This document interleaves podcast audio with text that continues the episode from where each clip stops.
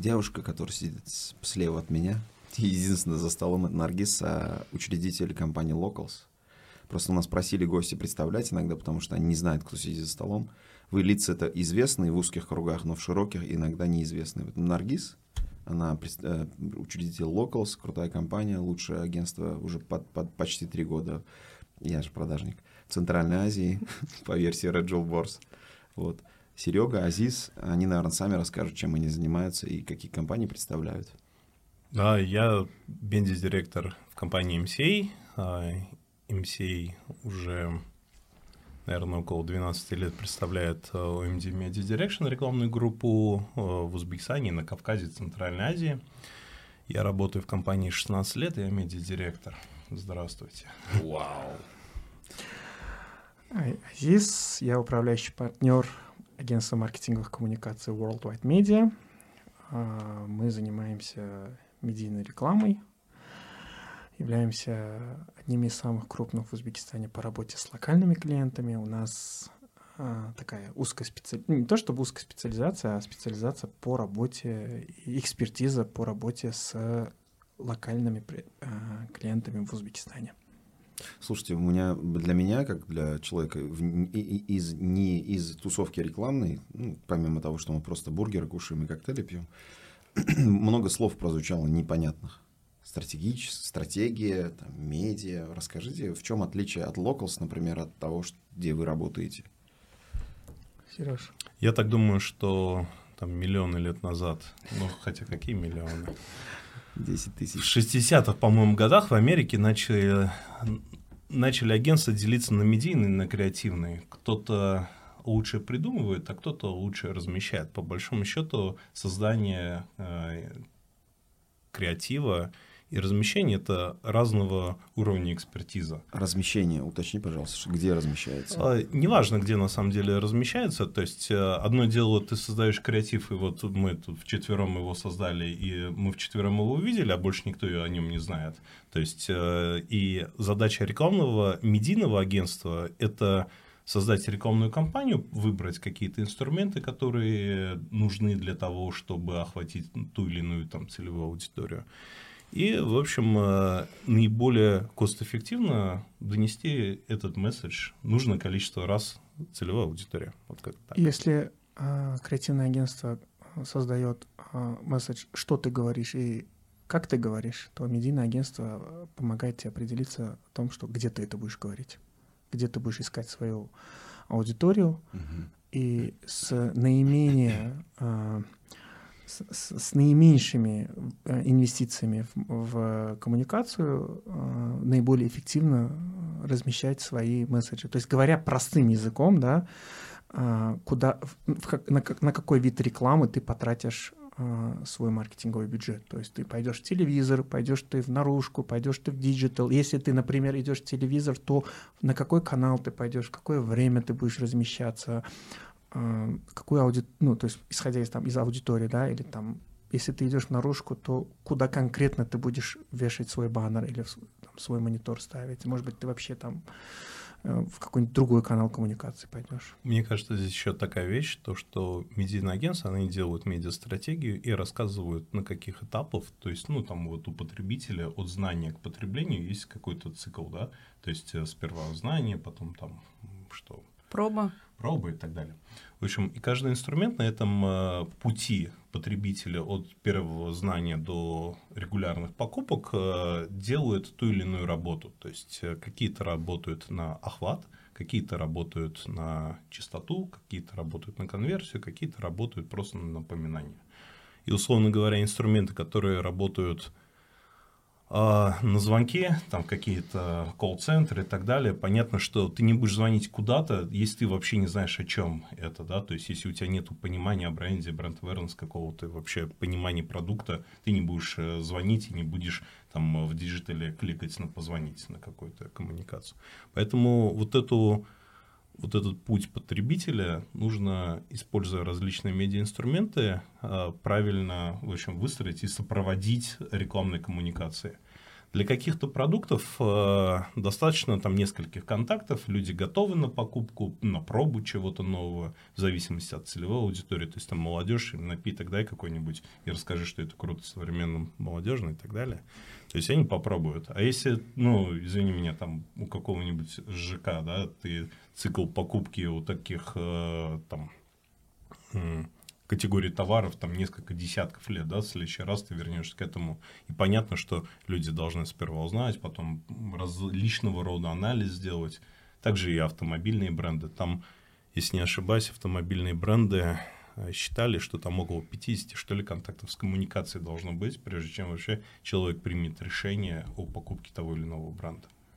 То есть, и, кстати, вот, э, очень хорошую тему сейчас Сережа поднял, количество контактов с ну, с месседжем для того, чтобы принять решение. Меня очень э, иногда удивляет общение с э, клиентами или с э, недомаркетингом клиента, когда они пытаются определить эффективность того или иного канала по словам клиента. То есть пришел клиент, говорит, а вы откуда нас узнали?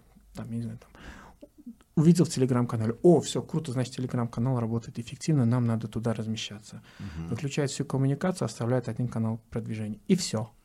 И больше никто не приходит. Но если выборка достаточная, почему бы не сделать такой вывод? А, потому что это зависит очень от бизнеса. То есть, например, в той же недвижке такого делать нельзя. Потому что, опять-таки, от количества... То есть для того, чтобы человек принял решение о покупке, даже о том, чтобы прийти в, э, в в отдел продаж, э, например, недвижимости, да, ну, то есть купить квартиру, ему нужно несколько контактов. И желательно с разных каналов, не с одного. Умниканальность. Да. Нормально называется. Тогда, получается, вы можете предложить какие-то инструменты, которые могут замерить эффективность. Пришел клиент, и вы ему говорите, нужно в Телеграм, на наружку или в телек идти. Ну, вот это про то, что э, в первую очередь, э, в самом начале сказал Сергей. То есть а, мы выстраиваем воронку, да, она очень классическая, стандартная, в первую очередь стоит охват. Там вовлеченность и так далее, там до продаж, да, вниз идет. То есть мы выстраиваем ком- коммуникации именно по воронке. То есть начинаем там с самого охватного. Допустим, если это что-то массовое, там какой-то FMCG продукт, лучше всего начинать при там, нужной дистрибуции, там э, с телевизора, да, например, ну, либо с чего-то, что дает тот охват, который нужен. Потом постепенно идем вниз. Угу. Хорошо. Так, резюмируя, придумал идею креатив, там, сняли это, продакшн называется, да, там, реализовали идею, потом отдают вам этот продукт, вы уже эффективно в рамках бюджета клиента делаете так, чтобы вот этот, я не знаю, ролик из сообщений какое-то увидело максимальное количество людей из той целевой аудитории, которая интересна этому продукту или клиенту. Правильно? Да. Верно. Так, теперь, а стратегия что делает? Вот как раз-таки у меня возник вопрос, пока вы говорили. А, на самом деле мы в Locals тоже делаем коммуникационную стратегию, когда мы клиенту предлагаем, а, как эффективно тоже распределять бюджет и на какие каналы идти в зависимости от целевой аудитории, контекста, рынка и той цели, которая стоит сейчас у бренда. То есть, по сути, а, те клиенты, которые работают с нами по стратегии, они приходят в медиа-агентство и уже знают, что им делать. Нет, и чаще вы всего... Наргиз, вы даете канал коммуникации. Вы, например, да. говорите, идите в телек. А, но, не вы всег... не, но вы не можете распределить а, на какой конкретный канал им идти, когда размещаться и так Все далее. Все верно. Ты говоришь про медиапланирование. А сейчас мы говорили о стратегии размещения и на какие каналы идти эффективней. Uh-huh. То есть мы изучаем а, целевую аудиторию с точки зрения тех тачпоинтов и там, где они могут а, потреблять этот контент.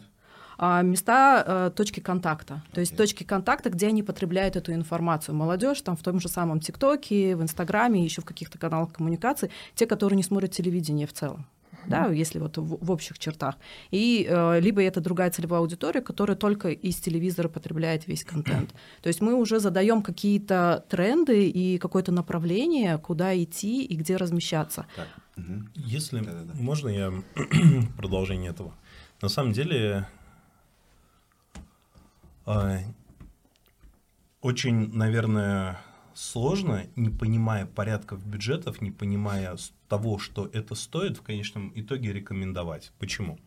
Потому что всегда в медиа есть... Я инженер-механик по образованию. Казалось бы, что может быть там дальше ирригационный институт от рекламного агентства. Но медийное агентство, оно о цифрах. Это никогда о том, насколько тебе нравится, не нравится, вы поняли друг с другом, с клиентом и так далее. То есть, когда здесь появились исследования, наконец-таки э, рекламные презентации перестали быть брат, я смотрю этот канал вот такого рода. Э, моя это, дочка любит Сейлор Ну, типа такого. Или моя мама смотрит только этот сериал. Ну, это ну, кстати, это, это, это, как сказать... Это а... ничего не изменилось с тех пор. Ничего не да, изменилось да. для 60% локальных клиентов. Это просто у Сережи опыт более продвинутых клиентов. Я могу сказать, более, где-то 60% клиентов это вот... А раньше было? 90. Супер. Ну, если не больше, короче, есть, да? да. А, я про то, что всегда, наверное, правильно считать что-то, потому что мы покупаем digital стоимость за 1000 контактов, да, угу. там цена так формируется. Когда-то лет сто назад, ну, точнее, лет 12-13 назад, наверное, ты мог прийти условно на афишу и купить там ротацию. Верхний баннер продавал 100% ротации. Потом начали продавать там половина твоя реклама, половина не твоя и так далее. То есть ты покупал какое-то фиксированное место. Потом в какой-то момент они поняли, что можно продавать не просто ротацию, не каждый там второй, каждый третий баннер, а можно продавать там миллион показов на главной странице. Окей, все супер. Здесь мы стали понимать, что миллион показов стоит 100 рублей, и цена 1000 показов, CPT это вообще самая такая э, знаменитая медиавалюта, цена за 1000 контактов. Окей. По наружке тоже так или иначе можно оценить, сколько стоит 1000 контактов. Каким образом? Вот а, меня всегда интересует кстати, вопрос, как тоже. можно и телек, замерить. И баннер вообще не понимал, как можно Как? И телек-то измеряется как раз. Телек у нас единственный медиа, который измеряется сейчас. Сейчас мы до Давайте телека дойдем с баннером. Да, да, вот тебе тоже интересно, Очень. как э, стоит человек возле баннера и считает, сколько людей его увидело? На самом деле, тебе же не обязательно считать э, с 6 там, утра до 6 угу. вечера ты можешь какими-то временными промежутками, то есть по 5 минут в час, среднеарифметическое между часами mm-hmm. брать там э, и так далее. Это делать не каждый день, делать, например, неделю. Мы как-то отправляли ребят, которые там курят слишком часто, но это было такой назидательный, в общем, этот, и они считали трафик в одну сторону мимо нашего офиса, вот на улице Бабура. Мы примерно поняли, сколько в светлое время суток, э, там каждые два часа он выходил на улицу, пять минут стоял, считал, сколько людей в одну сторону ходит. Людей и машин все считали за один контакт. Ну, так как другого варианта нету. Есть на самом деле более продвинутые варианты, ставят счетчики какие-то, они считают э, количество автомобилей, есть какие-то коэффициенты, которые автомобили там в контакты переводят и так далее. Потом у каждого баннера есть понижая в развитых странах, есть у каждого баннера понижающий коэффициент. Если он у тебя стоит вот так на перекрестке, типа у него коэффициент 1, если подсветка есть, ну, в общем, 1, Э, если у него нет подсветки, условно, там коэффициент 0,9, вот что-то такое, я врать не буду, но идея такая. Если он стоит где-то сбоку, то у него коэффициент, например, там 0,5. Э, то есть половина тех, угу. кто едет по этой дороге, видит это. Опять-таки, видят и увидели – это совершенно разные вещи mm-hmm. вообще. То есть, э, в медиа есть такой параметр OTC – возможность увидеть, opportunity to see. Соответственно, Придите завтра к себе и сегодня к себе домой или там в офис и подумайте, какой борт у вас прямо перед офисом стоит. Наверняка он есть и так далее. Но я его не помню. Никто не помнит. Никто не помнит. Знаешь, до того момента, пока ты не становишься целевой аудиторией этого mm-hmm. продукта. Если я... продукт не нужен, я начинаю его видеть. Да. Также и у любого рекламщика есть искривленное несколько восприятие вообще мира. Мы видим другую рекламу, мы ее замечаем, спроси любого другого человека, ты ее видишь, он скажет нет. Это тоже достаточно как бы большой канал коммуникации, медиа-канал. Особенно и, в Ташкенте. Особенно в Ташкенте, да. И сейчас у клиентов возникают вопросы, а стоит ли вообще заходить на наружку, она же неэффективна. Какой аргумент мы как агентство можем предложить э, клиенту? То есть, может ну, быть, инструменты замера, смотри. эффективность на один борт? Э, ну, на самом деле задумываться это правильно, потому что с наружкой действительно беда в Ташкенте. Ну, это, наверное, Ташкент, я не знаю другого похожего города, где такой, такой замусоренность наружки, как в Ташкенте. Хотя я там сам долгое время проработал в этой сфере, но у нас, к сожалению, ее очень много. Ее реально очень много там. И вот именно OTC очень сильно из-за этого падает. То есть, ну, реально, да, то есть вот все коэффициенты в Ташкенте бы, наверное, пополам делились бы минимум по сравнению с какими-то другими даже соседними городами, там, с Алматой или с Бишкеком, да. Вот. А, ну, наружка, она работает эффективно исключительно в тех случаях, когда ты работаешь в каком-то, ну, по классике, да, когда ты работаешь в какой-то географической узкой специально, то есть у тебя так какой-то сервис там только в этом районе, ты хочешь там... У тебя корзинка открылась через дорогу от офиса, Мгм. и вот э, надо геотаргетировать. Мгм. Э, Поэтому это, наверное, нормальный инструмент. Я, как я воспринимаю наружку и для чего она, на мой взгляд, нужна. Первое. Много лет в Узбекистане наружка была огромная. Почему? Первое, там была огромная конкуренция. Любой частный предприниматель мог поставить билборд. Это не так дорого стоило, там все автобусные остановки были так или Мгм. иначе с какими-то конструкциями. У нас как-то был опыт с крупным э, там, рекламодателем, у нас было там чуть ли не под 100 поставщиков. 100 поставщиков это, конечно, бешенство. То есть, ну, Мгм. представляешь, э, люди, которые работают со 100 поставщиками, счет фактуры, контракты и так далее. А это поставщики могут быть, то есть, условно говоря, магазинщик. Вот он, ну, какой он как поставщик? Ну, не очень хороший. Из-за того, что рынок был очень сегментированный, из-за этого у него цена почти постоянно в Ташкенте. Сколько борт стоит? Ну, 150-200 долларов, наверное, плюс-минус э, километр. Стоит он последние 10 лет, если не 15. Из-за того, что рынок конкурентный, э, Мгм. есть конструкции, не, тебе не нравится эта цена, уходишь на другую. Понятно, что топовые позиции всегда стоят дороже, а более там спальный регион всегда стоит дешевле. Но в Ташкенте было все достаточно дорого, дешево с точки зрения наружки. И условно, если... А вспомните там еще лет 7 назад, что из себя представлял вообще рекламодатель в Узбекистане. Он продавал в Ташкенте, типа, и слава богу, типа, я на, на Узбекистан галочку поставил.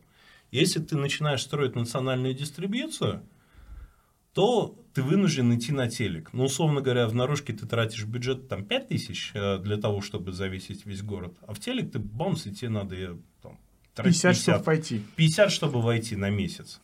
И тут, конечно, ты начинаешь задумываться, так, а если у меня все-таки Ташкент это 90% продаж, настолько ли мне нужно поддерживать э, те 10%? Поэтому много лет у компаний, у которых основной бизнес был в Ташкенте, геотаргетированный, они использовали наружу как очень дешевый канал коммуникации. Они, как сказать, вешались на 12 месяцев. Компании, там, про- продавцы пластиковых окон, там, чего-то вот, напитков, у которых есть ярко выраженные сезоны. Они покупали на 12 месяцев, размещались, типа, почему вы это делаете? Потом иди ищи это хорошее место, там, и так далее. Мы в какой-то момент у нас был опыт, то есть э, два клиента, у них были, ну, как бы противоположные сезоны, там весна, лето, зима, осень, короче, вот как так. И мы договорились, что они просто передавали друг другу эти конструкции. Для них было это окей. Чем, э, на мой взгляд, э, плоха наружка или отличается от других инструментов, это очень высокая частота. Если тебе этот бренд не интересен, не нужен, сто раз коммуницировать с клиентом не надо. Э, с, с целевой аудиторией не надо.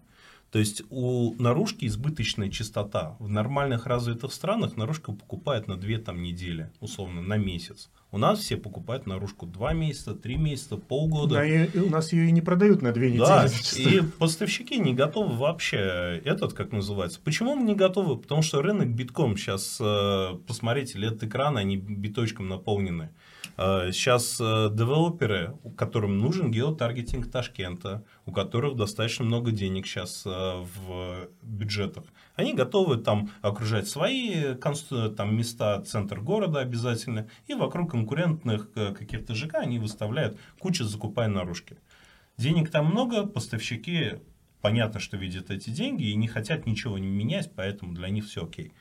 Но в целом, как сказать, на рынке, на котором наружка стоит дорого, э, рекламное агентство и клиенты задумываются над тем, что там трехмесячной коммуникации это waste of money. Ты просто как мебель э, проходишь просто уже мимо М, этой конструкции.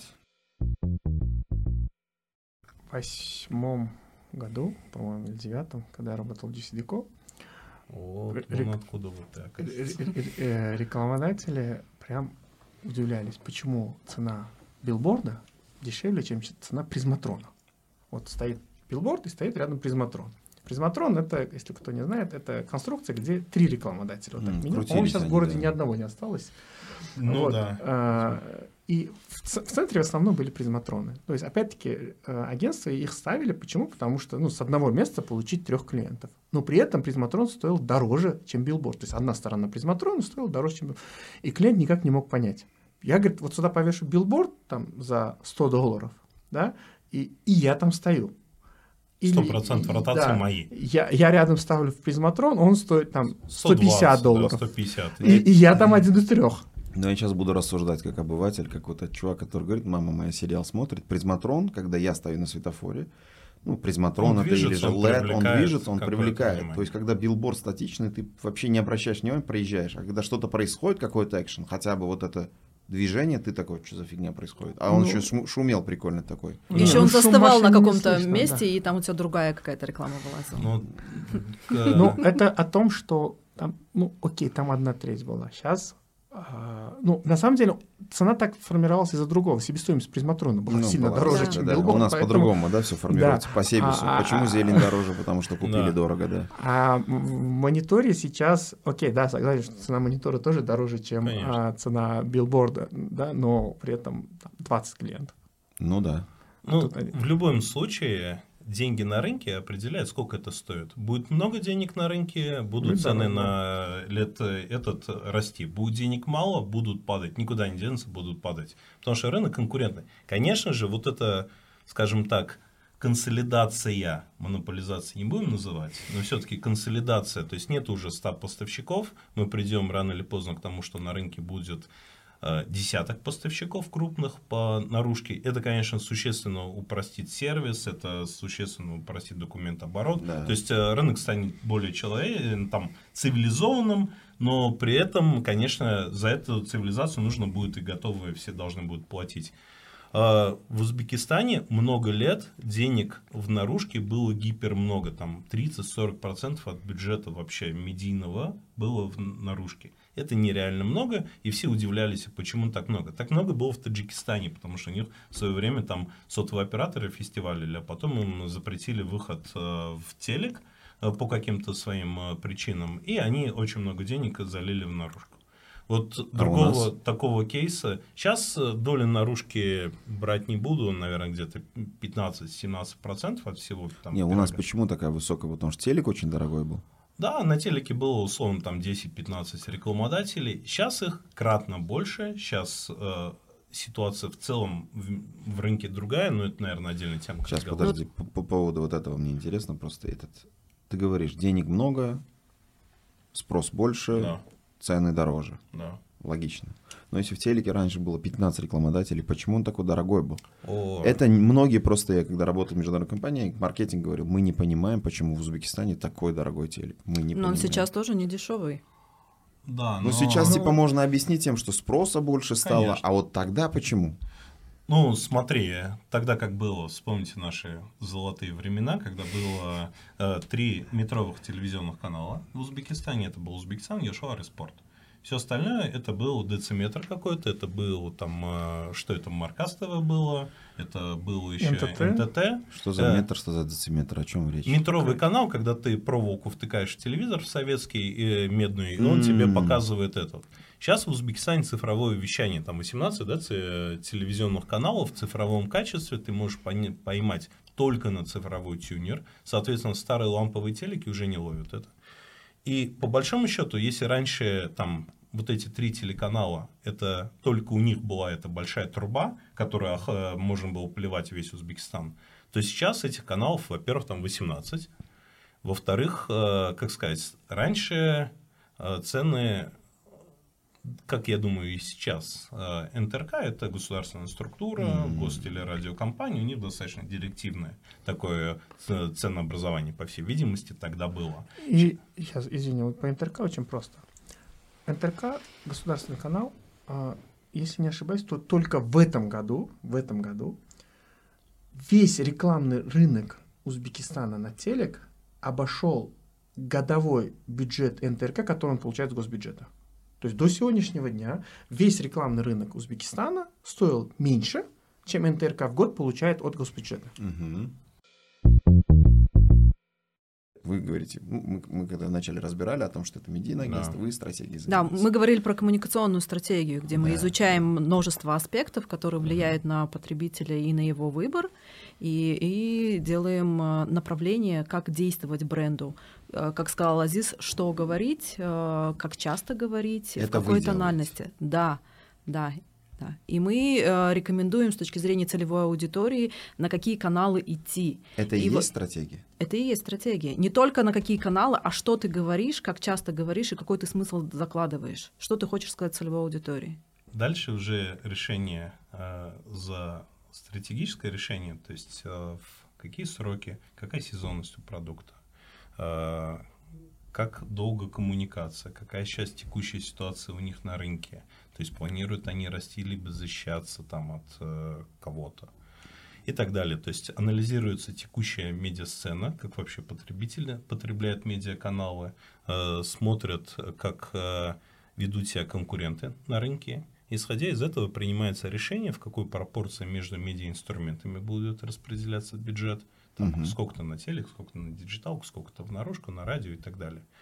Э, И дальше каждый из этих медиа прорабатывается уже с точки зрения цены за там, э, какими инструментами оно будет, то есть будь то спонсорство, будь то оно прямая реклама, будь то это там OLV, будь то там поиск, будь то какой-то там э, перформанс. Это вы этим занимаетесь? Да, да, да. Прям Хорошо, вот, смотри, этими руками. столько, вот столько, столько ты перечислил работы. Ага. Сколько мне нужно иметь денег, чтобы прийти к тебе? Минимум. Ты знаешь, на самом деле, прямо сейчас мы готовы работать с любыми бюджетами, это раз. Тысяча Не- долларов.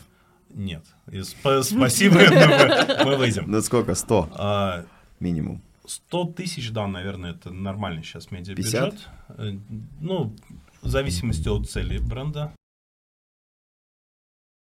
Тогда давайте разберем, какие категории подходят для рекламы в телеке, какие не подходят. Ну, смотри, телек это, это про охваты в первую очередь, да? То есть мы говорим про охваты. Телек тебе позволяет за наименьшее количество денег, с наименьшее количество времени а, показать свою рекламу наибольшему количеству людей и с наибольшей географией. Потому Мгм. что телек на сегодняшний день в Узбекистане охватывает там 99 с чем-то, там 99 и 8 что ли покрытия сигнала а, телеканалов в Узбекистане. То есть, если у тебя продукт, который, который ты продаешь, или услуга, которую ты продаешь на весь Узбекистан, у тебя выстроена дистрибьюция.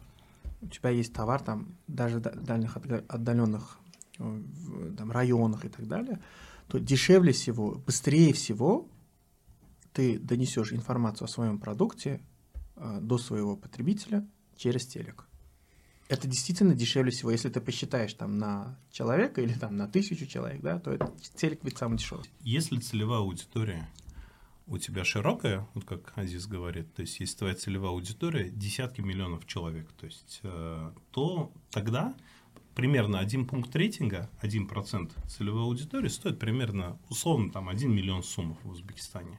Значит, миллион человек за миллион суммов может получить э, контакт 30-секундном ролике. Ты сейчас условно говоришь или реально? Это прям- Примерно реально, да. Прям абсолютно похоже на Миллион правду. это миллион сумм. Миллион, один миллион суммов. Один сумм, один контакт. Да. Воу. Но. Да, да. конечно, если твоя целевая аудитория 10 миллионов.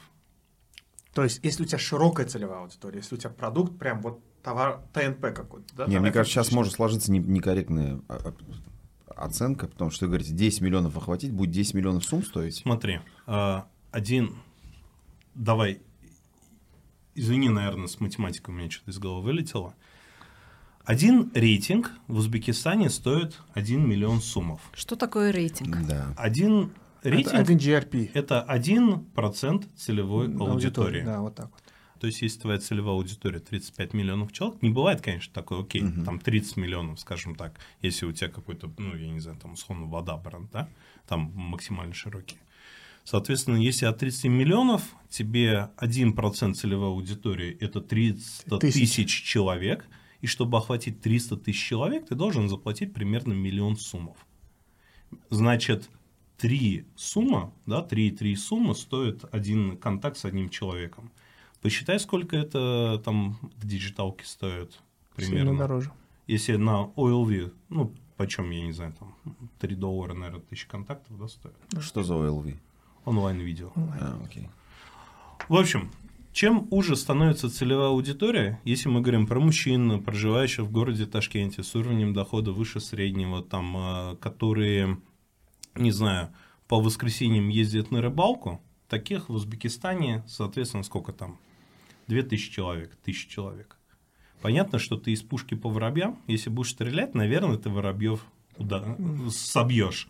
Но мероприятие это будет очень дорогое для тебя. И поэтому, наверное, тебе будет проще искать целевую какую-то таргетированную рекламу, либо по каким-то контекстным словам, либо по поиску и так далее. То есть здесь ты должен принять решение, кто твоя целевая аудитория. Самый шикарный вариант вообще, когда клиент приходит и местный говорит, моя целевая аудитория все. Вот, соответственно, чем шире твоя целевая аудитория, тем вот эти вот э, широкие инструменты позволяют тебе... Короче, я переведу это в слова пушек и пули. Пуля Да. стоит там 10 рублей, Да. пушка стоит 100, но из пушки можно убить там Может. тысячи воробей, Да. а из пули ты одну. Да. Но если у тебя там 10 птичек тебе надо сбить, то тогда Да. лучше пулями, и тогда это дороже. На один контакт у тебя будет дороже. Да. Чем меньше аудитория, тем дороже ее охватить и донести до нее Конечно. какую-то информацию. Самый же, наверное, На качественный... единицу. В общих, если в абсолютных считать, то, Да. конечно, Телек самый большой бюджет.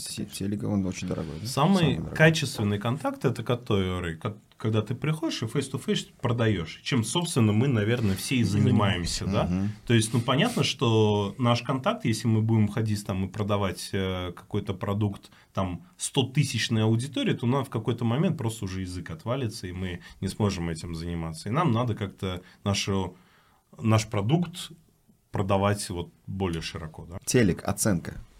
Я когда-то где-то читал, мне было интересно, типа, а каким образом эффективность телевизора, телевизора оценивают и вообще как понимает, кто когда смотрит и кто что смотрит? Это могут быть предположения. Есть. Ну, расскажи про контакт. Да, или же, или же какие-то датчики в телек ставят. Я такую М, версию то- тоже слышал. Ну, это есть. Давно. Даже у нас это есть. Серьезно? То есть вот когда мы перешли на систему GRP, мы поставили м, замер... People meter да, называется. people meter. GRP? Да, Ну, покупка рейтингов. Вот. да. То есть Рейтинги, покупка просмотров, да, вот, Да. то есть ты платишь не за минуту, а ты платишь за то, что сколько человек увидели А твою в рекламу. телеке сейчас такая система тоже есть, да? Она так, ну, 90% так продается. А, я всегда думал, что ты покупаешь типа там prime time 5 секунд, 10 секунд. Так тоже покупаешь. До сих пор это Можешь, существует, да, так тоже практика? До сих пор есть. А Какая что- что- эффективней? Да. Ам, Неэффективнее, какая дешевле? Дешевле Дешевле покупать рейтинги. да, вот так вот. Дешевле Рейтинги это. GRP. Да. Но а, смотрите, опять-таки, от того, э, очень важный момент, да, кто покупает. Мгм. Вот, а, вот у меня, опять-таки, специфика, у меня очень много клиентов, которые говорят, мне нужно три выхода в прайм-тайм. Мгм. Вот, вот хоть убейся. Агентство очень не любит таких клиентов, потому что с ними очень сложно, ну, то есть тендере тоже участвовать очень сложно, да? А, то есть мне нужно три выхода в прайм-тайм, прайм-тайм с 6 до 11. Ты можешь ему три выхода с 6 до 7 условно поставить. Это, это одна цена. То есть если ты закупаешь сам в GRP, да? Или ты можешь поставить там в 8, в 10 и там в 9.30, да? Это, это другая цена будет. И а, ему нужно. А, а если минутный прайс посмотреть каналов, то он примерно одинаковый на весь этот период. Мгм. А если ты в GRP будешь покупать, то 6.30 будет меньше народу смотреть, чем 8.30. Ну, в порядке вещей это так, да, если там ничего сверх какого-то суперконтента не случилось, да. И, соответственно, тебе в 6.30 будет размещаться, деш- может быть, даже дешевле, чем там в 12 дня, такое тоже может быть, а, чем в 8.30. И ты будешь платить за то, что ты размещаешь именно так. Поэтому Это если мы в прайм-тайм, а если мы GRP, как он да, замеряется? неважно. В GRP в time он стоит одну цену, в time он чуть- чуть-чуть дешевле, но при этом ты все равно платишь за просмотр. Ты не платишь за выход. Ты платишь за то, сколько человек увидели твою рекламу. Мгм. Измеряется он э, с помощью... э, То есть измеряет это все международное рейтинговое агентство измерений ТНС Кантар, которое работает в том числе в Узбекистане. А Методика с помощью people-метров, установленных в домохозяйствах по Узбекистану в городах 100 тысяч плюс на сегодняшний день. То есть это специальное устройство, которое устанавливается в телевизор, у него есть свой пульт. А, Определенные семьи смотрят а, телесмотрение, они там определяют, э, то есть они там э, меняет, э, кто смотрит. То есть, может быть, вся семья смотрит, может быть, только женщина смотрит, Мгм. может быть, мужчина смотрит, может быть, дети смотрят. И эти данные, которые они вытаскивают, потом они на весь Узбекистан Экстраполируют. экстраполируют. Сколько домохозяйств участвует в этой системе? 550. 550. 550 есть репрезентативная выборка для Вот. огромного населения. А, ну, к сожалению, рынок пока больше не тянет. А сколько в О. Казахстане? Да, это вот хороший вопрос. Смотри, я про Казахстан не помню сейчас, но в Казахстане однозначно больше. Давай про вообще про исследования. Всю жизнь, короче, люди хотели понять, за что они платят, и как и всегда, как и везде там. а, Раньше когда-то опрашивали да, людей, то есть звонили, говорили, здрасте, что вы там делаете? Мы там еще лет, наверное, 7 назад звонили в домохозяйство, заказывали эти а, обзоны, звонили там, ран- там есть номера телефонов АТС, и следующие четыре цифры рандомно генерировались. Девочки звонили, говорят, здрасте, там можете ответить на вопросы. Если их не отправляли, то они отвечали на вопрос, какие. Включен ли ваш телевизор прямо сейчас, и что вы прямо сейчас смотрите? Понимали по звуку с вами мужчина и женщина разговаривают, спрашивали возраст, говорили спасибо. А, какая там передача, сравнивали с Сеткой. э, с программой передач прямо сейчас и говорили, да, все, спасибо. Мы собирали этот объем данных, это был где-то 2,5-3 тысячи звонков. Это вот был такой срез. Мы это делали два раза в год для того, чтобы понимать, кто что смотрит. Секундочку. А, при этом это делали почти все агентства. Ну, там 3-4 крупных точно делали, и, и, и, и цифры разнились, естественно. Ну, Был такой внутренний рейтинг агентства. Звонили по одним и тем же номерам? Нет, Не, конечно. Не, не, не, там Каждый ра- у ран- было. рандомно звонили в разные периоды и так далее. То есть у тебя не было постоянно действующей панели, у тебя было ли несколько среза- срезов в год. Понятно, что если там мы срезали, условно говоря, в марте, когда один канал фестиваля, а другой чуть нет, то, а кто-то это делал в апреле, когда другое было телесмотрение, то понятно, что и данные расходились. Они не могли совпасть. Я скажу даже более интересную штуку. Сейчас прямо сейчас в Грузии действуют там два исследователя, там ТНС и AGB. И у них, при том, что методологии одинаковые, и выборки, по-моему, одинаковые, у них рейтинги разные. То есть, э, ну, вот так вот. А, Короче, до конца непонятное. ну, смотри, не то чтобы до конца Очень. непонятно. Ошибка, когда ты делаешь исследование и постоянно, она как в одну сторону, если нету какой-то преднамеренной, там, э, э, ты не берешь семьи, которые смотрят только там Зор ТВ условно. Когда исследование постоянно идет, то ошибки происходят как в одну, так и в другую сторону. И все понимают, что это может случаться, и, соответственно, все принимают то, что такая погрешность существует. Даже если это будет не 550 там, домохозяйств, а это если будет там 3000 домохозяйств, то ошибка, условно говоря, сократится, не помню, там типа с 3% до 2%. До 2%. Но принципиально это не, не изменит существенно ситуацию. А цена исследования будет бамс в три раза почти больше. А это все влияет на цену на- на- на конечную цену, потому что исследование денег стоит, денег стоит не маленьких и так далее. Одним словом, сперва опрашивали вот так вот э, звонками, во всем мире опрашивали звонками. Потом э, был опыт в мире, когда семьям раздавали анкеты, и они там записывали, кто что смотрит. Ответственные это делали там регулярно, ты каждые 15 минут заполняешь, какой канал ты смотришь. Они ответственные, вот ты завтра приходишь ко мне собирать анкеты, я там беру, быстренько все заполняю, как Бог на душу положит, и сдаю тебе. И все думают, что это... И это тоже были рейтинги, так люди работали. По-моему, в России были такие исследования, там в Европе 100% были такие исследования.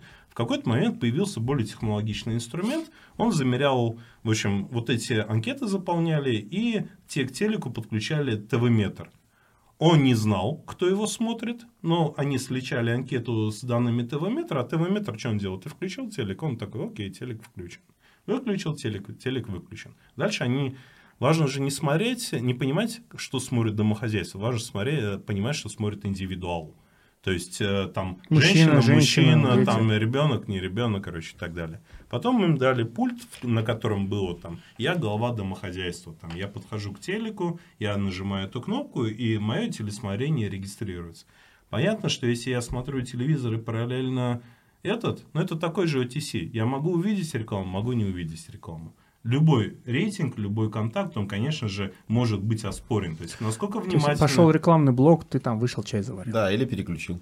Ну, переключил, увидит. Вот А, переключил, переключил, увидит. идеальная картина, видит. В туалет сходил, не увидели. Есть, э, да, если ты не отжал в этот момент э, кнопку от того, что ты ушел, он считает, что ты продолжаешь смотреть. А мьют тоже фиксирует то, что ты звук вырубил? Вот мьют, э, там какая ситуация, он идентифицирует то, что ты смотришь, я насколько понимаю, он идентифицирует как шазам, короче. То есть, если у тебя на телеке есть звук, он понимает, э, и у него есть база, например, там канал России 24, вот этот вот, э, то тогда э, он сличает с исходником, и он говорит, Совпадение, «О, не думаю.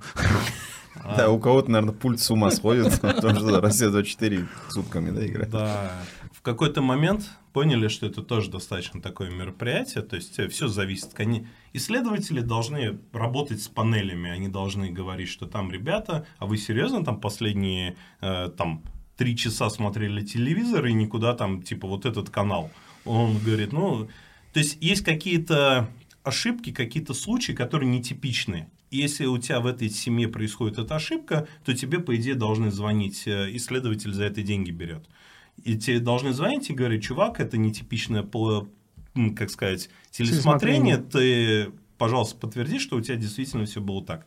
По-моему, если ты там не смотришь телек сколько-то часов подряд, он тебе пиликает и говорит, пожалуйста, переподтвердитесь, что вы реально э, так смотрите. Живо. Э, Еще более продвинутая тема есть у казахов, там и она достаточно дорогая. Что делают? Они с- Часы. типа с пейджерами с такими или с часами ходят. И эти часы идентифицируют как Шазам тоже. Там не совсем как Шазам. Все телевизионные каналы в Казахстане прописаны каким-то звуковым сигналом, который не слышен звуку человека. То есть Слуху человека. слуха человека, да. И, соответственно, когда ты подходишь э, в какой-то бар, гравитацию, например, А там есть а, телек? А там есть телек, Например. и на нем, например, какой-нибудь артель. И, и там есть э, телевизор, который включен, но он, соответственно, идентифицирует тебя как телесмотрителя этого. Ты садишься в такси, э, и там идет радио, и он тебя тоже как радиослушатель идентифицирует. Если я не ошибаюсь, есть такие персональные people которых ты еще по городу гоняешь, и он тебя идентифицирует, какими конструкциями ты можешь контактировать и так далее. То есть это в Казахстане уже есть. В Казахстане по наружке нету, но по телеку и по радио есть. Но скажу так, вопрос всегда самый Цены. важный, важный. Во-первых, цены, конечно, казахский рынок сильно более развитый и давно уже развитый. То есть, если мы там такие, типа, о, у нас там несчастные 60 миллионов, come on, ребята, у нас э, еще сколько, там, 5 лет назад э, в три раза меньше рынок был, и мы только мечтали об этих 60 миллионах. А, поэтому... эм, Все будет хорошо.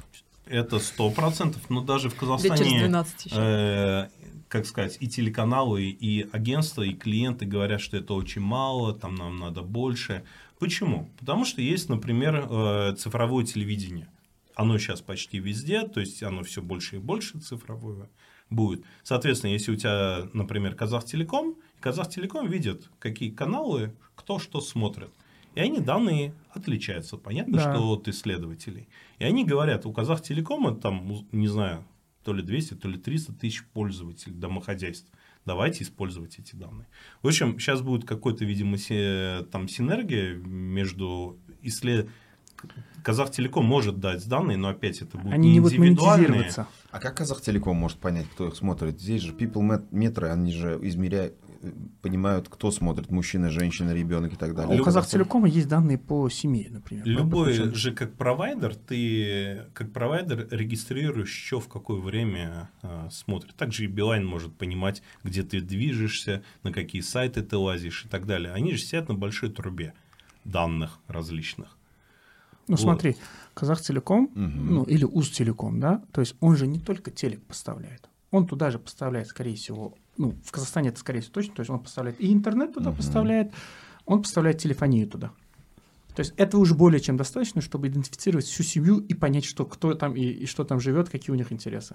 То есть этих данных при правильной аналитике бигда- бигдаты более чем достаточно, чтобы понять Я примерно... думаю, через если вот этот какие-то там протокол заходишь, вряд ли они прям точно могут понимать это. В общем, самый главный вопрос сейчас вот к этим данным э, Казахтелекома или любого другого, на самом деле, э, там кабельного оператора, они в том, что есть данные на семью, но непонятно, кто лично это смотрит. То есть вдруг там только пенсионеры смотрят, а тебе как будто пенсионеры не нужны. Вот у нас а, мы брали данные у Mediabuy и у ITV.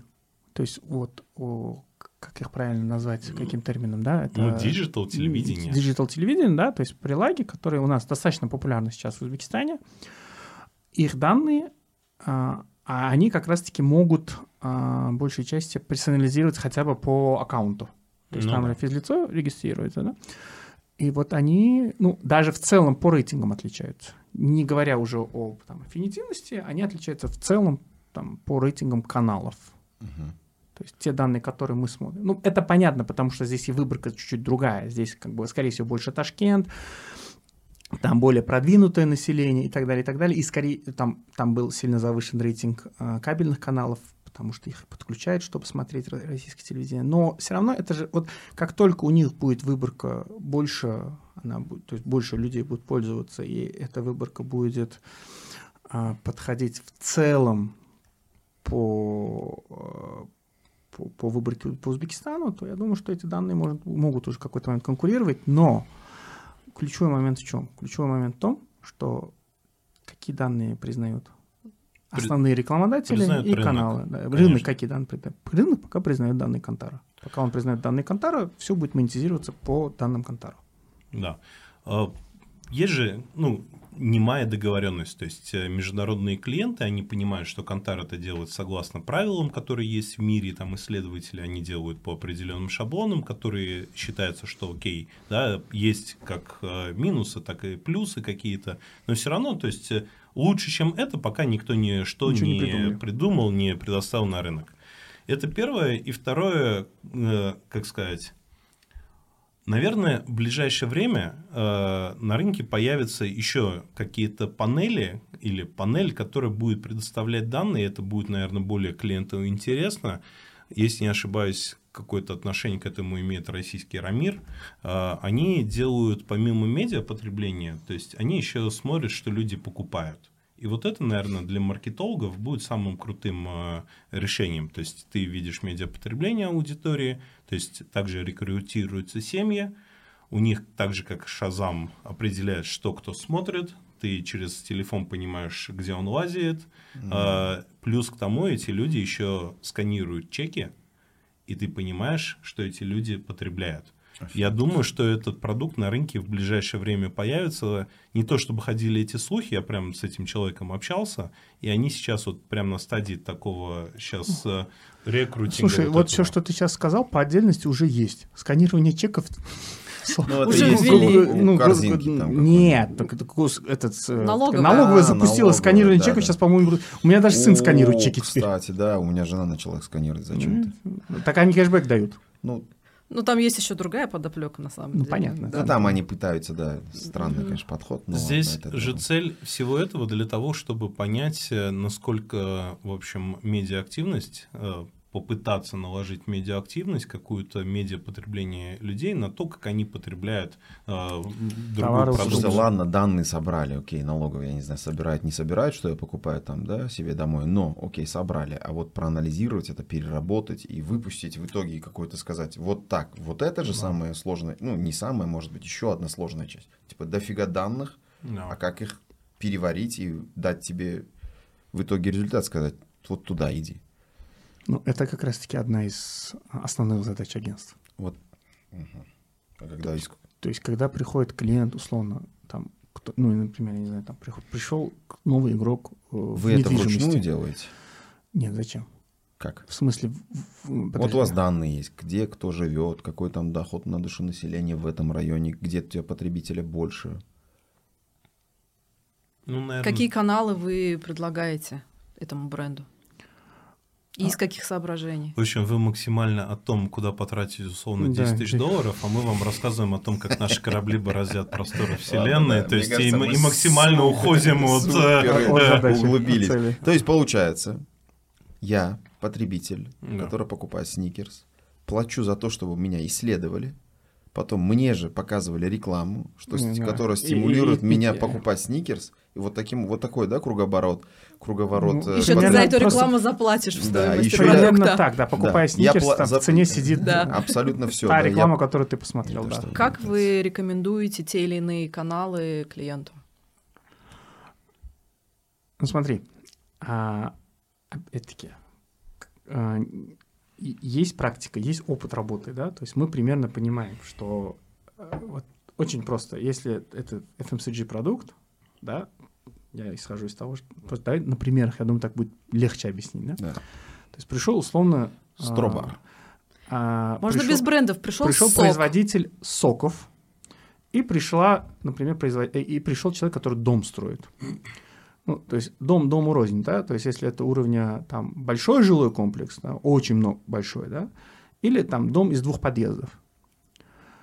То есть у большого жилого комплекса, комплекса будет задача продавать много квартир, и скорее всего, у него, не скорее всего, а по практике в Узбекистане, у него будут покупать из а, регионов тоже. То есть у него мы идем, то есть ему нужно охватную кампанию выстраивать, то есть ему надо в первую очередь телек. У жилого комплекса там из одного-двух подъездов или там небольшого жилого комплекса в каком-то спальном районе, а аудитория, скорее всего, это вот те же, кто там и живет, ну, недалеко, да, потому что люди зачастую хотят покупать там даже новостройку там, где они жили, да, то есть там мы будем либо идти в, э, digital, либо в наружку, либо там, я не знаю, там флайеры раздавать, там самое уж банальное, да, то есть опять-таки и соответствующие бюджеты тоже. Если это FMCG продукт, то я зачастую первое, что я спрашиваю у клиентов, как у вас с дистрибуцией, потому что если погнаться за короткими деньгами, да, то есть вырвать какой-то бюджет у клиента, на, через месяц прибежит, потому что у него никаких продаж не будет. Да, не будет, потому что Потому товара, что товара на полке нету элементарно нету, да. Но вот, казалось бы, это дважды два четыре очень явные вещи, но на прак- практика показывает, что это не так. То есть зачастую, зачастую а, клиент бежит сначала рекламироваться, прежде чем поставить товар на полку. А вот я тебе скажу почему. Потому что когда ты дистрибьюцией занимаешься, идешь с товаром в магазин, Во, это уже другой момент. узнаваемость, Что, да, узнаваемость это, тоже это влияет, есть момент. у тебя или нет. То есть взаимосвязано. Согласен. Я согласен, что это взаимосвязано, но это опять-таки есть моменты бюджетин. То есть, если, это, если ты из-за этого идешь в телек, значит, тебе надо с каким-то минимальным бюджетом пойти, чтобы тебя запоминали, чтобы твой торговый представитель мог зайти в магазин и сказать, мы есть телеки. В принципе, на самом деле, я тоже как бы работал в дистрибьюции, я знаю, что когда ты заходишь в магазин, и ты, если даже сам продавец не видел, но ты ему там показываешь ролик, или ты ему говоришь, что ты есть телеки, продать намного легче. Да, да, да, абсолютно. Да.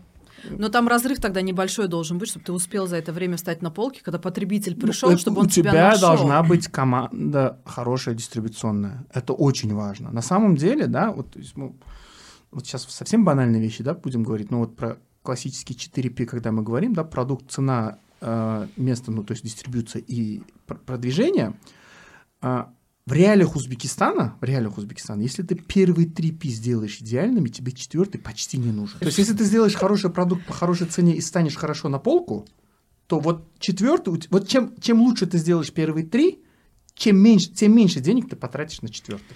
Ну, мне кажется, сейчас ситуация такая, потому что, извините меня, мы живем нету, естественно. ситуация отсутствия конкуренции Да, в большинстве да. категорий. Спрос превышает предложение, просто нужно завести, отдать магазину, и он там все это съест и продаст. Что сейчас началось это? Нормально же общались.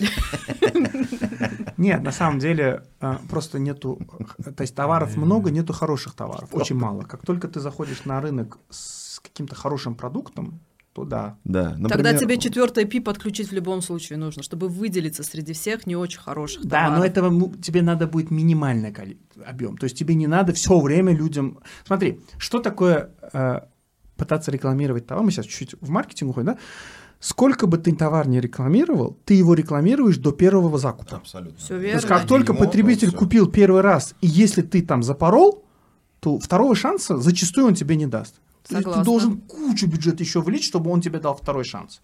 Вот. И, соответственно, ну, опять-таки, если ты сделал хороший продукт, и ты минимальным количеством для, ну, денег для продвижения донес до продукта, то есть заставил его куп- один раз попробовать. И все, и дальше, во-первых, это тебе еще добавит там э, сарафанное радио, то есть он еще и там расскажет, потому Мгм. что ему это понравилось и так далее, то есть тебе намного легче будет. Согласна. Мне кажется, еще здесь же такой момент. а, Мы сейчас в ситуации, когда данных почти нет. Условно говоря, есть рейтинги, которые нам Мгм. дает вот этот э, Кантар, но чего нету? Нету медиа-маркет индекса, того, с чем вообще во всем мире нормальные там рекламщики, маркетологи работают. Нету понимания по бренд-авернесу, нет понимания по топ-of-майнду в большинстве категорий. Нету регулярного индустриального исследования. Ну, нету, Потому- не- нету, нету и игроков, кто бы это делал, то есть условного Нильсона какого-нибудь, потому Ну что вот- Но нету даже на уровне давно местных локальных игроков, э, то есть это достаточно доступные средства замерять свои показатели. Но не все бренды этим пользуются. Практически никто не пользуется. Тут Смотри, а, вот опять-таки, извини, Сереж, а, мы же говорим про что? То есть а, в той же России или в Казахстане а, условно Нильсон, то есть не надо никому самому измерять. Он тебе рынок измерит и просто по доступной цене продает данные рынку. У нас этих игроков нету, потому что спроса на их... То есть, то есть для того, чтобы какой-то игрок зашел на рынок международник и начал этим заниматься на рынке, должен быть спрос на рынке, чтобы эти услуги окупались.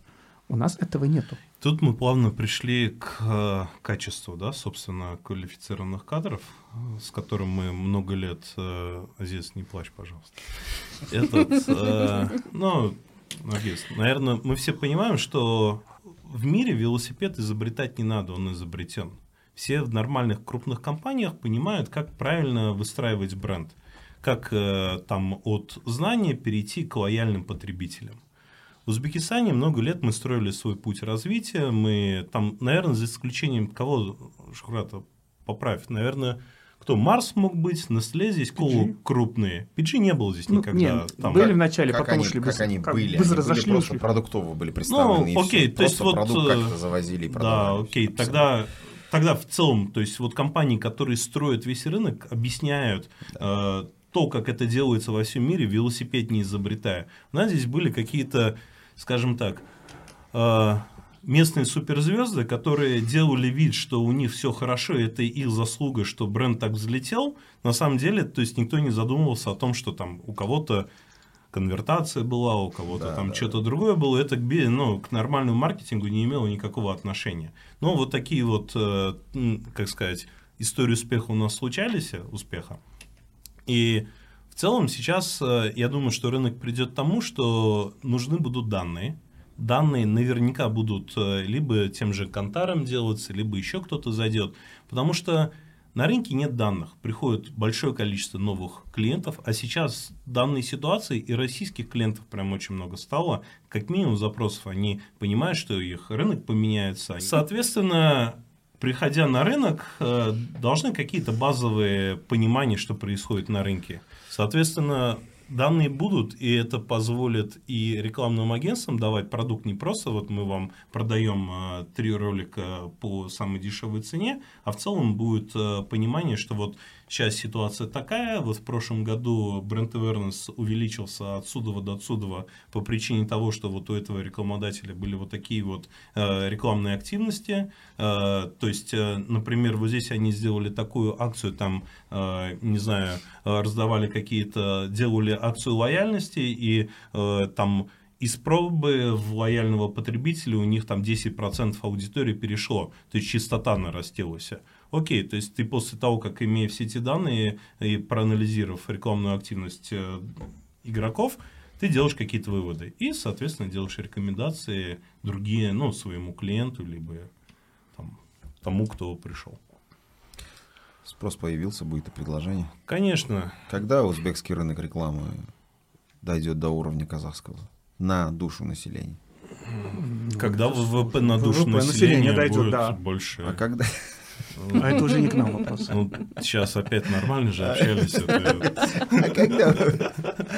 Окей, не, мне кажется, ВВП на душу населения это очень такое абстрактное понятие. Потому что... они взаимосвязаны. Нет, я понимаю, но узбекский ВВП на душу населения измерить сейчас невозможно, потому что ну, в прямом смысле, потому что 80-90% бизнеса 5 лет назад было в тени, Как ты можешь измерить производительную способность страны, если ты не можешь, не видишь все, весь рынок, у тебя в тени там 70% находится. Занижали инвойсы там дистрибьюторов десятки раз. О каком ВВП можно идти?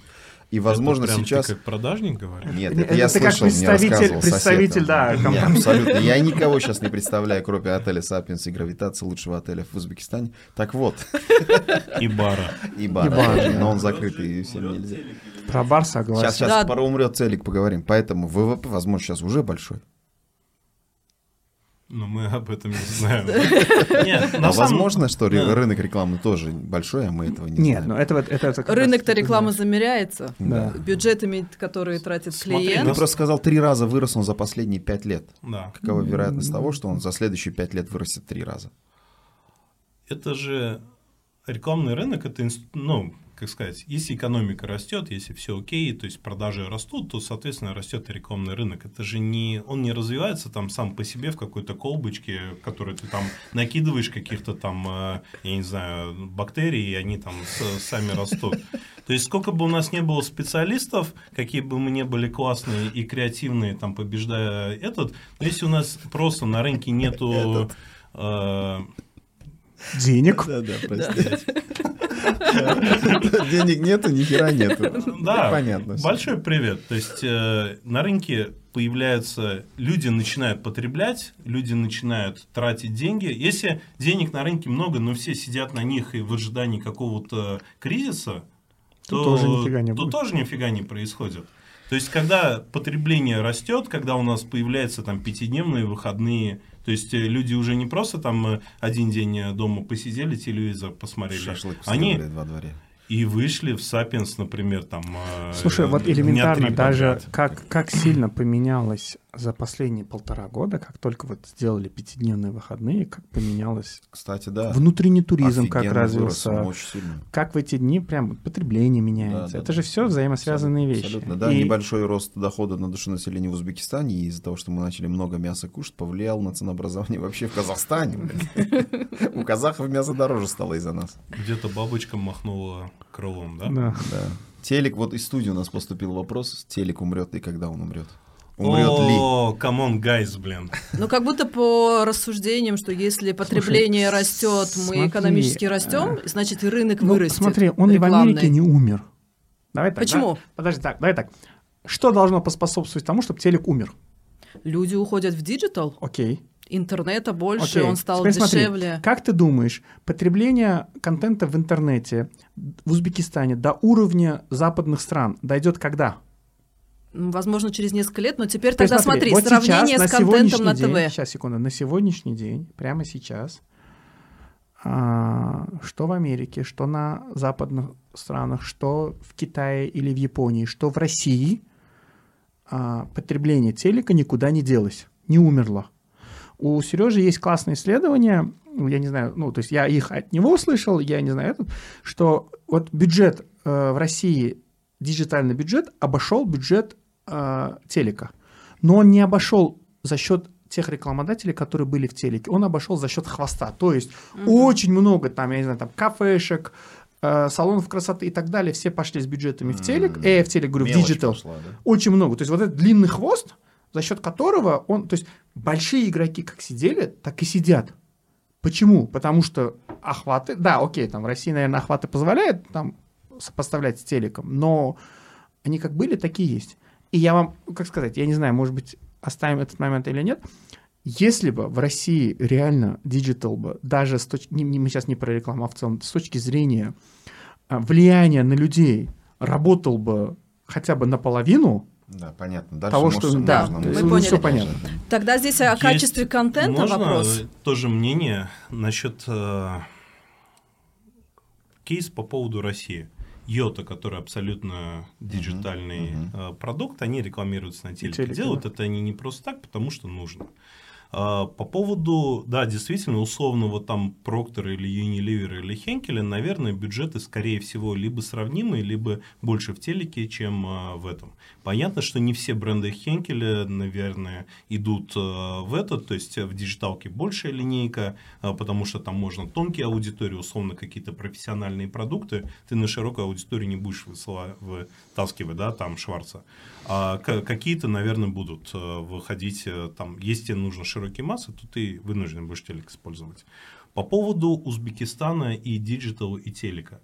Давайте все-таки не про то, что телек умрет или не умрет. Мы живем в моноязычной стране. Угу. На узбекском языке, кроме узбекистанцев, извините, нигде не говорят. Мы не казахстанцы, которые хорошо потребляют русскоязычный контент. Мы не азербайджанцы, которые хорошо потребляют русскоязычный контент.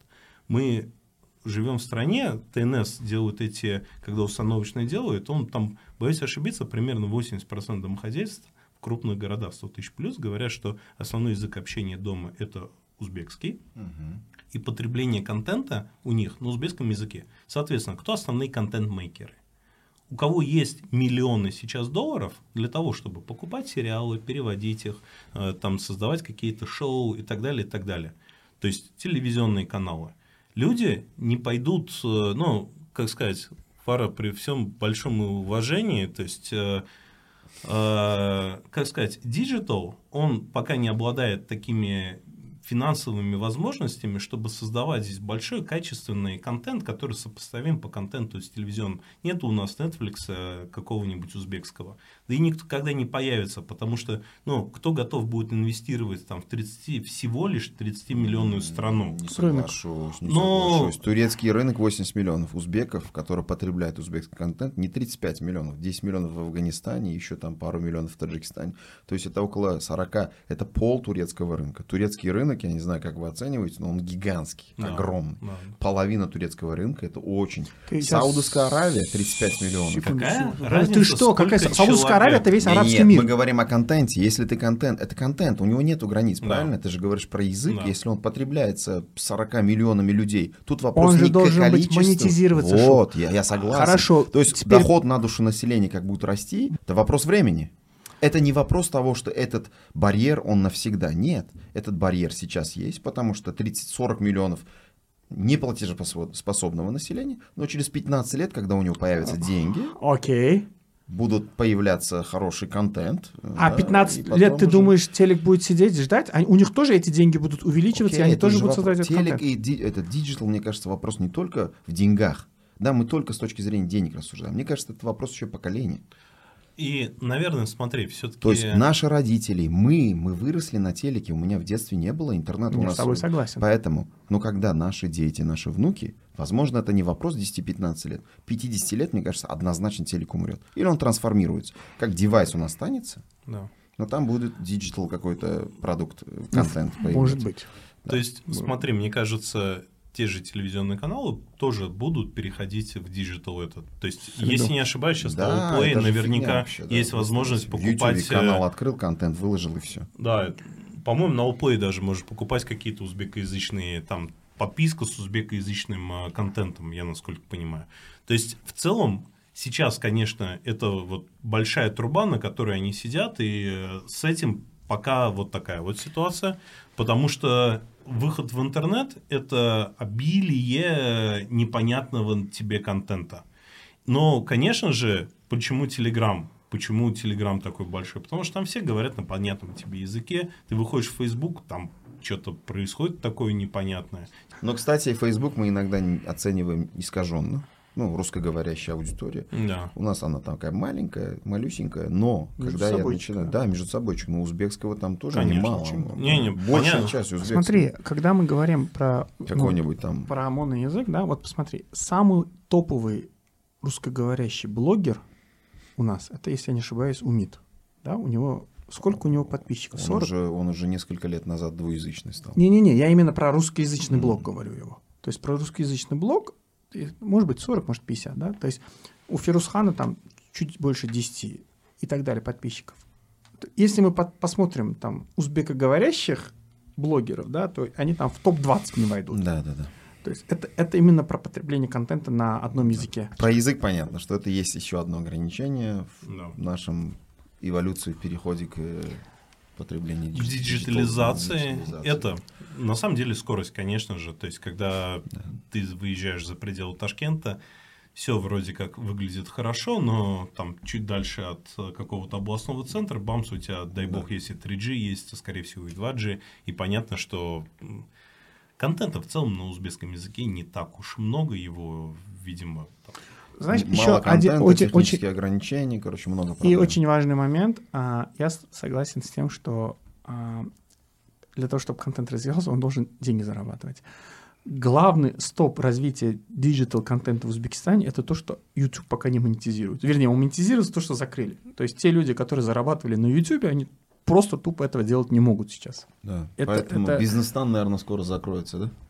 Вот. Это вот одна из, а, как сказать, один из больших стопов, который останавливает развитие. Именно мы сейчас говорим про видео, да. То есть, опять-таки, если смотреть на OLV а, в русскоязычном мире, то там, если не ошибаюсь, там 80% YouTube забирает или больше. не знаю, много однозначно. То есть, По- Понятно, что YouTube как инструмент, э, как сказать, работы с аудиторией, он идеальный. То, что сейчас YouTube нету, большое количество там международных клиентов э, грустит на этот счет прям откровенно, потому что ты здесь можешь э, полный качественный ролик, как сказать, баннер, ну, разные форматы имеют разное качество контакта, да, когда ты смотришь 30-секундный, там, 20-секундный, полный там э, смысла ролик, или же когда ты просто видишь баннер там или проезжаешь мимо какого-то борда. Это разное качество контакта для разной ситуации, да, э, которая нужна. Поэтому сравнивать одно с другим Что, сложно. что тоже. значит монетизация YouTube нету сейчас? Это значит, YouTube не платит за просмотры или в YouTube что? нет рекламы, и он не платит за просмотры. Хорошо, в ты же Узбекистане. можешь ролик снять, я не знаю, интеграцию сделать. Ну, это, это все равно несопоставимо, несопоставимо с тем, сколько ты можешь заработать. То есть, смотри, За просмотры они ты- платили см- большие деньги. Тут дело не в этом. Смотри, ты можешь сделать интеграцию одного-двух брендов. Мгм. вот во весь свой ролик, да, и ты его сделал. А когда, ты, когда тебе YouTube за него платит, во-первых, ты не ищешь клиентов. Ты, твоя задача делать качественный контент. Мгм. Все. А все, что остальное за тебя делает YouTube уже. То есть он сам вставляет там приролы или посередине, там где угодно, то есть ролики. Это, кстати, с другой стороны, опять-таки, для потребителя хорошо. Он вот сейчас, на самом деле, очень много узбекоязычного контента в YouTube. Очень много. И, Достаточно кстати, с неплохого есть. офигенными просмотрами. Да, да, да, да. по 20 Просмотры миллионов. офигительные. Интересно, с каких регионов эти просмотры случаются? Посмотрите Ну, их очень много с статистику. России. Вот, именно. Естественно, То есть, их очень много с Ребята России. едут в Россию, Да, они, да, да. понятно, что Это там правда. работают, вечером что им делать? Э, Этот, Это они правда. включают этот. Это тоже есть. Но, Интересно. но при этом, когда ты смотришь с Узбекистана, нету рекламы, ты смотри, попробуйте выехать, я не знаю, там, в Казахстан и посмотреть YouTube. Да, там. Конечно, Не, на вся семья сейчас год назад по премиум подписки как будто у нас у всех, и мы сейчас в каком-то таком э, идеальной ситуации, когда YouTube без, э, Без рекламы не смотришь. надоедает да, тебе рекламы. Но с точки зрения потребителя это замечательно, с точки зрения рекламного агентства это не замечательно, потому что э, вынуждены искать другие инструменты, как, э, как сказать, как охватывать эту аудиторию. Если сейчас YouTube откроется, я уверен, что ну, Телек пострадает в первую очередь. Э, Люди, которые монетизируются в YouTube, Мгм. они должны платить подоходный налог. По законодательству Узбекистана подоходный налог платится работодателем. То есть YouTube, грубо говоря, должен был сидеть и высчитывать подоходный налог каждого человека, которому он платил. А, ну, ты понимаешь, да? Он должен был ввести бы всю эту Я бухгалтерию. понимаю, если бы речь шла бы о миллионах долларов. А Это там, копейки. не-не-не. Нет, подоходный налог, кому? Э, Ну, это зависит от, от рынка. То есть он был Ну, рос на узбекском рынке сколько там зарабатывалось YouTube и сколько налог 12% мог составить? Э, вот это, Три доллара? Вот я не уверен, было ли это, Пять? закрыли Я он думаю, после единого им- налога. По-моему, это еще было во время прогрессирующего налога, нет? я думаю, что им просто Узбекистан настолько Да-да-да-да. интересен. э, Абсолютно. Когда еще наши начали То есть они- какие-то да, условия, да, да. налоги не налоги. Когда вопрос возник вот такой, то есть им легче было отказаться полностью. Это Получается, мы сами себе, да, все это? Да, но Свой путь выбрали, да? смотри, мы Снова. сказали, э, то есть э, налоговый комитет сказал, ребят, все иностранные компании, которые зарабатывают деньги в Узбекистане, должны платить налоги. В том числе, ну, в первую очередь НДС. И, и Google, и Facebook, они же все зарегистрировались. И Apple, и Netflix. они сейчас все платят НДС в Узбекистане с тех денег, которые отсюда забирают. С этим, я так понимаю, они не стали... Netflix? Да, да, да, да. Да, да. Да, да, да. Каждый квартал посмотри на А, ГНК прям комитет. публикует, А, кто да, сколько да. заплатил. 36 долларов, наверное. Не-не-не, там нормальные суммы, кстати. Смотри, там хорошие суммы. Ты можешь, понимаешь, это 15% посчитать, сколько у них. Сколько они зарабатывают. Сколько они зарабатывают, примерно понимая, сколько стоимость одной подписки в месяц. Сколько у них А, подписчиков? Сколько примерно подписчиков Узбекистане? Да. И, а, то есть с этой частью, они так понимаю, решили, ну, там несложно, да, а вот часть, когда ты должен с физиками, их же Ну да. тысячи может быть, да, с которыми ты должен вести, и ты должен вести бухгалтерию каждого из них. Мгм. Понимаешь, да? То есть вот если Я мы понимаю, да. понял, да. а, блогеры, Да, да. выплачивая каждому из нас, за каждого из нас он должен заплатить в налоговый комитет наш подоходный налог. Но в целом digital-агентства, которые работают с блогерами, с этим сталкиваются. Только Да. там не, тако, не так массово, как в Ютьюбе, но ты платишь подоходный налог за каждого блогера, с кем ты сотрудничаешь. Да, да, да, конечно. рекламу. У нас по Почему это не- законодательству... не сделали, на блогеров не перекинули? Почему А, потому что работать? блогер не работает как ЧП, блогер Сделали работает как же вот это самозанятых. Как А Это самозанятыми еще проще. Если это сделать самозанятым, а, а там нету блогерства. А в перечне самозанятых нету блогерства. Ты не можешь быть блогером самозанятым. Ты можешь как Перечне де- физическое В лицо. перечне деятельности нету блогера. Контент-мейкер есть? Нет. И, Кстати, там есть услуги по консалтингу в диджитал-маркетинге, но ну, это, ну, как понимаешь, да, это чуть-чуть другое. Может быть, про контент э, на ТВ поговорим, насколько он э, хороший с точки зрения того, что мы обсуждали, что он только на узбекском языке, и это единственное место, где мы можем потреблять. То есть люди, говорящие и думающие на узбекском языке, это единственные каналы, где можно потреблять этот контент. Ну, смотрите, а, нам очень сложно... Мне, да, с учетом того, что Сережа точно его не потребляет, а, очень сложно оценивать, а, это же все равно очень субъективно будет, А, потому как народ его потребляет, значит, он соответствует а, этим требованиям.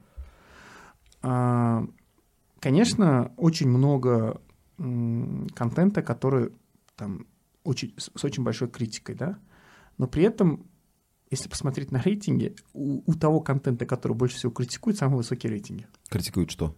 Ну, Контент критикуют. Контент, да, да, например, да. какую-нибудь передачу, вот, вот самый яркий пример. Дерьмище.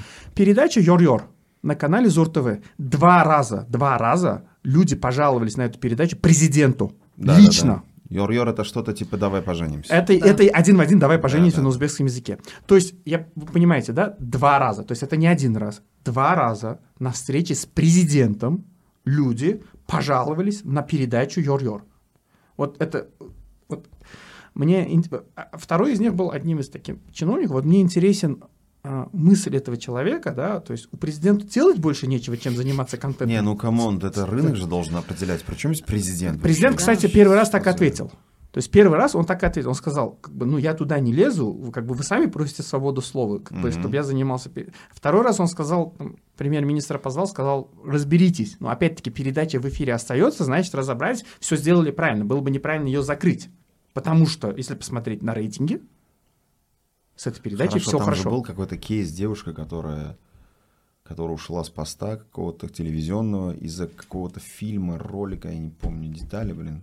Ну, просто заш... без того, что пожаловались, кого-то сняли. Что это было, блин, вот недавно, буквально три А, месяца по, назад. по сериал на скорее Сериал, да, Э, кажется. Там во время а, сделали сериал, ну, на Севомни был сериал, а, в котором была сцена изнасилования.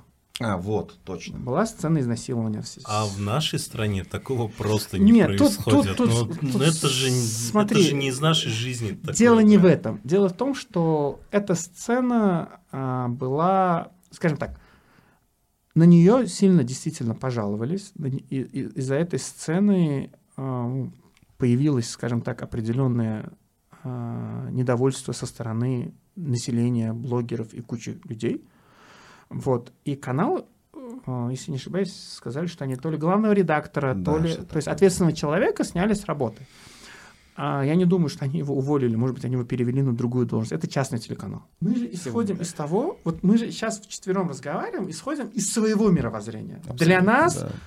нормально видеть сцену, ну, то есть, если это часть какого-то фильма, да, если мы ее увидим, мы от этого не испугаемся. Но мы же должны исходить из того мировоззрения большей части населения, который смотрит этот контент. Мы же и не смотрим этот контент на Севумли, да? Ну, и, и как бы для нас нормально. Но бо- для большей части населения, который смотрит этот контент, причем фильм был не в ночное время, то есть его смотрели с детьми, Кайнана Скелинка его могла смотреть. Для них это неприемлемо. Это то же самое с тем, что, например, сейчас во время Рамадана, во время Ифтарлика и Сахарлика попросили не ставить ролики прокладок, М. ну, рекламные ролики. И, как сказать, я считаю, что это тоже нормально. То есть, как С сказать, точки зрения тех людей, которые потребляют этот контент. да.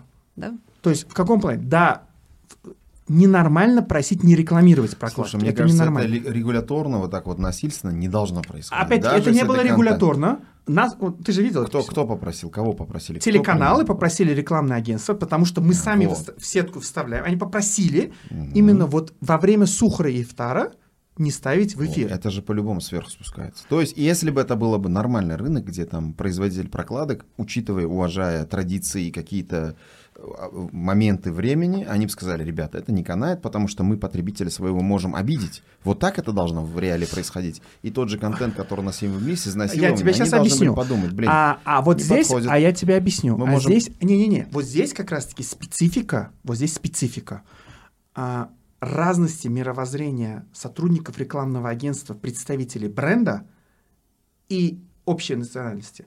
Это, это, это может звучать сейчас странно, но это так. Если мы посмотрим на большую часть сотрудников рекламных агентств, это европезированные, зачастую э, Русскоговорящие. русскоговорящие, не, а, ну, то есть очень много экспатов, для которых вот эту часть они могут просто не вникнуть в нее. ну не Но это же вникнут, ча- запорят, да, запорят, но это же вылетят. часть их Вот, работы. э, опять-таки, они когда порят, это приводит потом в обратный э, Ну негативную да, реакцию. Будет ни- ни- диссонанс, будет То негатив, там, который это- выльется в то, да. что кого-то из сотрудников уволят. Окей, На самом деле, вот так про- рынок вот, вот в этом случае здесь подсказали, здесь же я говорю, не было, здесь просто вот как раз-таки те, кто это понимают, подсказали, сказали, ребят, лучше вот в это в это время этого не делать.